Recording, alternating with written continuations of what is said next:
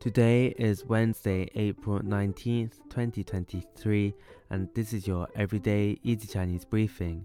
大家好，我是林老师, and in under 5 minutes every weekday, you'll learn a new word and how to use this word correctly in phrases and sentences. Today's word of the day is 节,节, which means festival. Let's practice by making different words, phrases, and sentences with 节. The first word is 节奏,节奏, which means rhythm. A way of using it in a sentence is 这首歌的节奏非常好听。这首歌的节奏非常好听。The rhythm of this song is very catchy.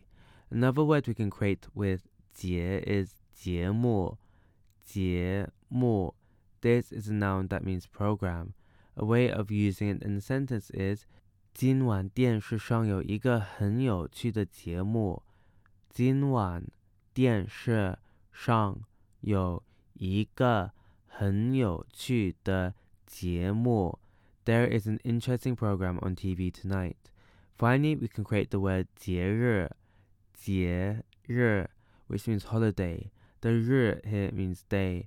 A way of using it in a sentence is 春节是中国最重要的节日之一。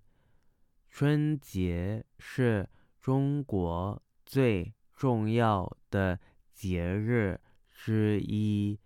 Spring Festival is one of the most important festivals in China. Today we looked at the word 节, which means festival, and we created other words using it.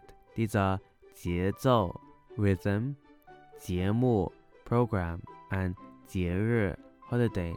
To see this podcast transcript, please head over to the forum section of our website, www.everydayeasychinese.com, where you can find even more free Chinese language resources.